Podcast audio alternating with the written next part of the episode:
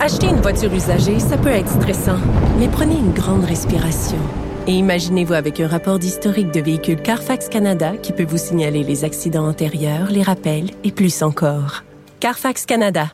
Achetez l'esprit tranquille. La Banque Q est reconnue pour faire valoir vos avoirs sans vous les prendre. Mais quand vous pensez à votre premier compte bancaire, tu sais, dans le temps à l'école, vous faisiez vos dépôts avec vos scènes dans la petite enveloppe. Hmm, C'était bien beau. Mais avec le temps, ce vieux compte-là vous a coûté des milliers de dollars en frais, puis vous ne faites pas une scène d'intérêt. Avec la banque Q, vous obtenez des intérêts élevés et aucun frais sur vos services bancaires courants. Autrement dit, ça fait pas mal plus de scènes dans votre enveloppe, ça. Banque Q, faites valoir vos avoirs. Visitez banqueq.ca pour en savoir plus.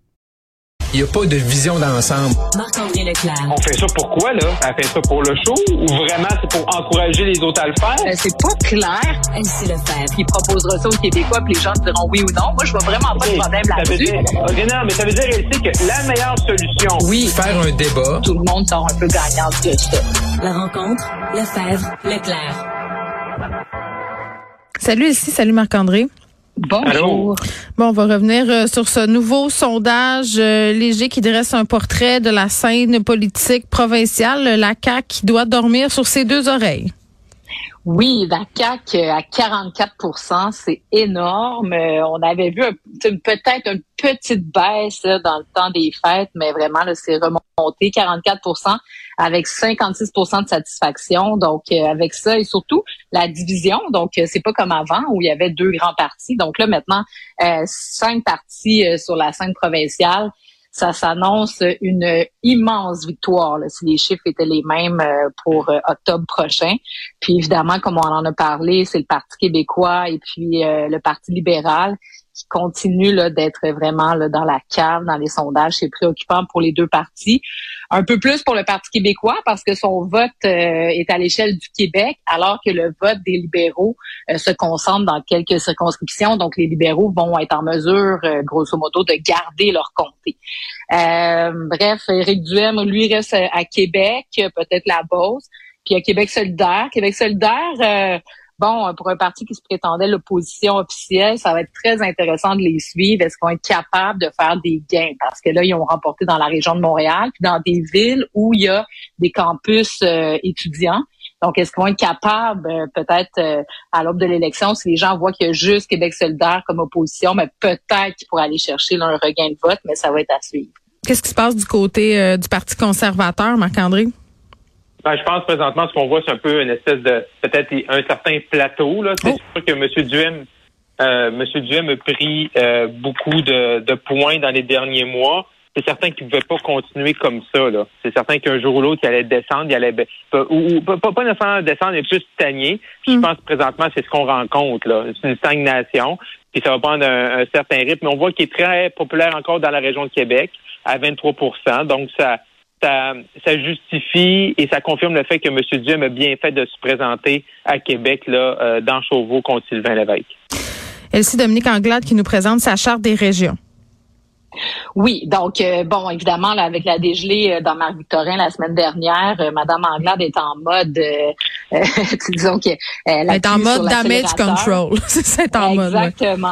Puis les régions, ben évidemment, c'est un thème cher à, à tous les partis parce que bon, on peut pas remporter une élection sans remporter le vote des régions. Et euh, donc, euh, c'est c'est là qu'elle doit faire des gains. Évidemment, sur toute la Ouais. question là, d'identité, du nationalisme et tout ça. La, euh, excuse-moi, les, les libéraux sont vraiment pas, euh, sont vraiment pas dans la course. Mais économie, développement régional, c'est là où Madame Anglade pourrait faire des gains. Donc, euh, je pense que c'est une thématique euh, qui est intéressante. Donc, Mm. euh, c'est sûr que là, il va y avoir de la surenchère. C'est pas pour rien que François Legault hier était à Gaspé, des annonces en énergie, en éolienne. Bon, le- le- les vols intra-régionaux aussi. Donc, les régions, c'est sûr que c'est un cheval de bataille important pour tout le monde. Puis le Parti québécois, c'est eux qui, euh, et, et bon, ont des députés là, dans les régions éloignées. Donc, euh, euh, bon, eux, comment vont- vont-ils s'en sortir? Euh, Ça sera pas évident là, à l'aube de Mais, mais. Ouais. mais ouais, mais je, je veux juste dire que, je- tu sais, sur- sur- pour le Parti libéral, Mme Andelade, c'est louable aujourd'hui, d'être à Trois-Rivières puis faire une charte, mais Non, mais attends, le elle avait une image moins de paternalisme, plus de régionalisme. c'est ça le slogan. C'est, c'est. Ouais.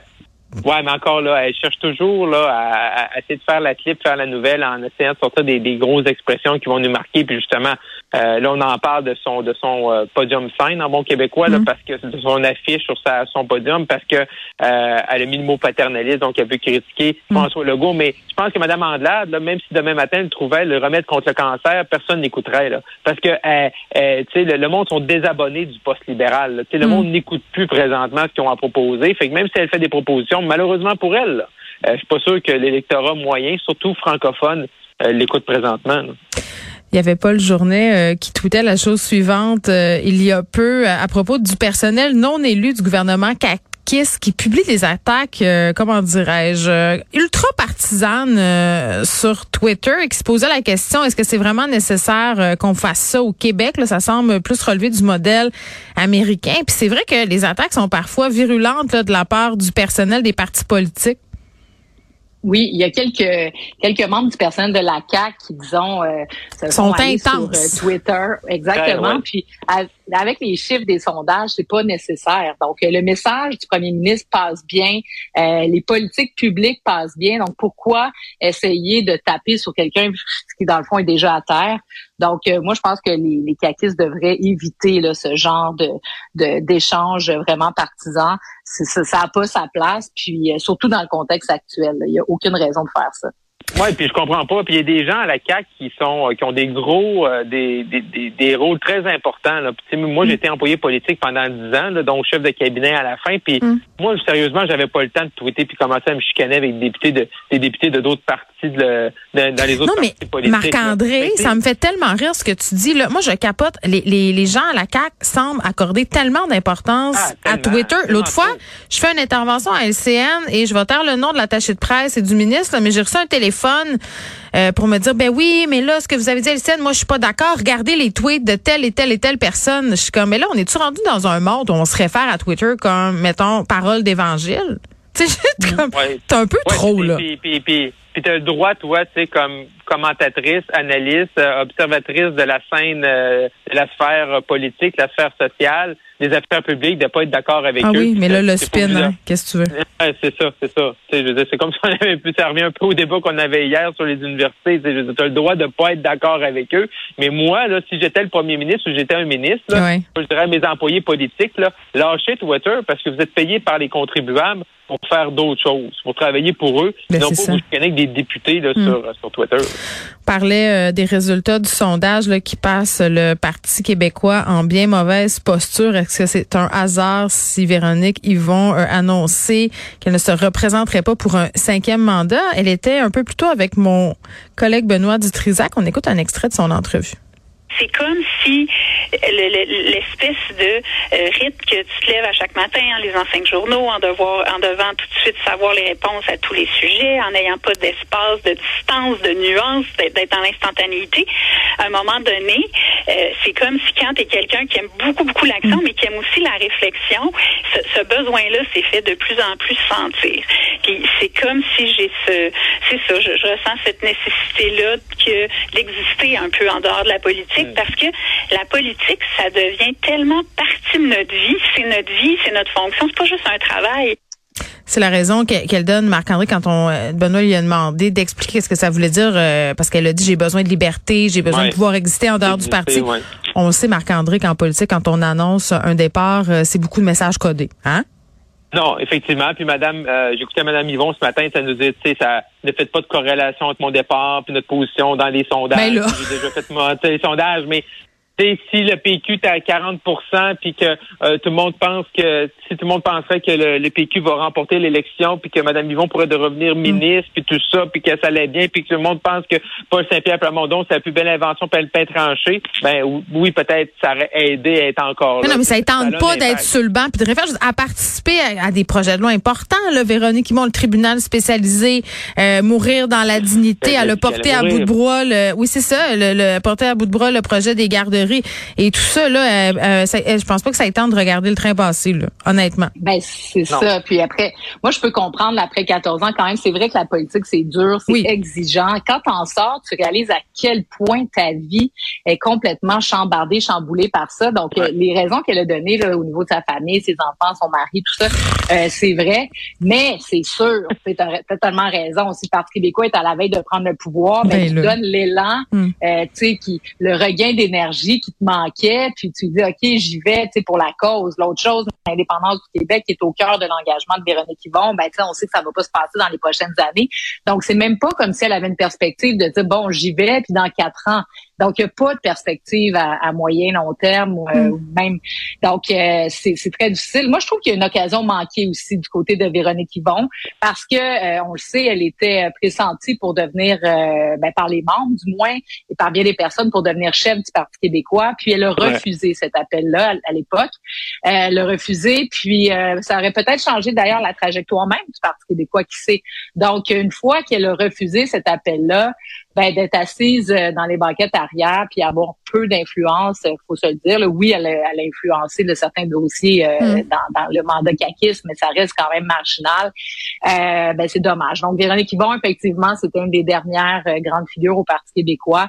C'est certain que c'est un coup excessivement difficile Mm. parce que Joliette, euh, elle elle l'aurait peut-être gardé, peut-être pas. D'ailleurs, ça l'amène, elle, à une réflexion personnelle.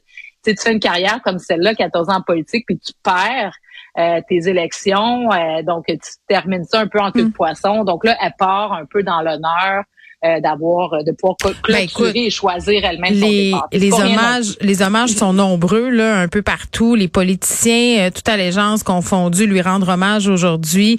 Les journalistes, j'ai, moi en tout cas, j'ai rarement vu ça. Là.